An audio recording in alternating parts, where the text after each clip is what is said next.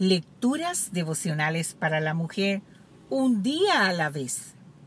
Cortesía del Departamento de Comunicaciones de la Iglesia Adventista de Gascue en la República Dominicana. En la voz de Noemí Arias. Hoy, lunes 10 de febrero, el sol cabecua. Leemos en el libro de Jeremías el capítulo 33, versículo 3.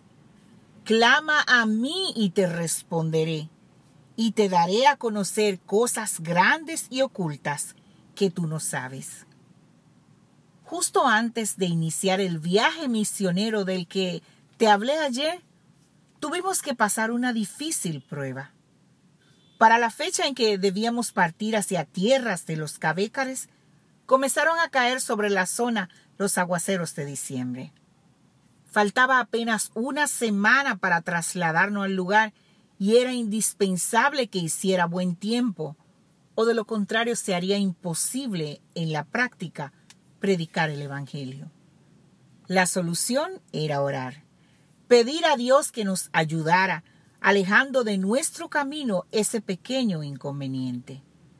Así que cada mañana durante toda esa semana los 18 misioneros participantes en aquella misión nos enviábamos mensajes de texto para recordarnos los unos a los otros que debíamos orar sin falta a las 5 de la mañana para que el Señor proveyera un hermoso sol en la zona cabecua, como le llaman los indígenas en su propia lengua a su territorio.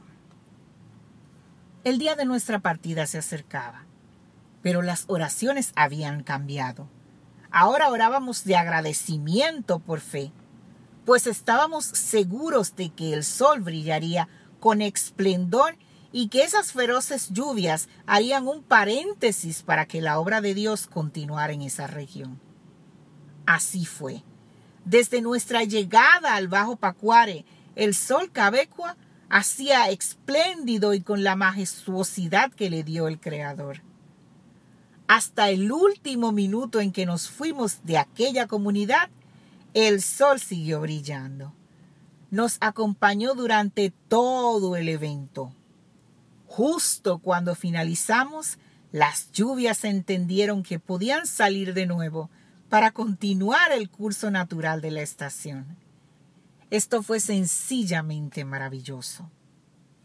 Muchos soles cabecuas siguen saliendo sobre el pueblo de Dios diariamente para de esta forma manifestar las potentes señales del Altísimo.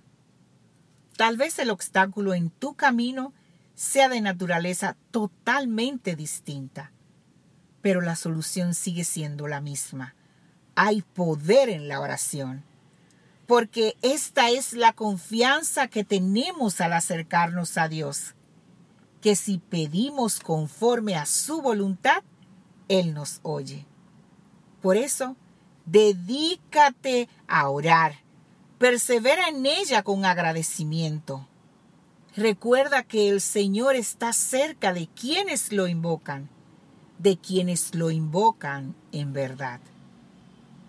Cree que ya has recibido todo lo que estás pidiendo en oración y lo obtendrás. Te lo dice alguien que lo ha experimentado en primera persona.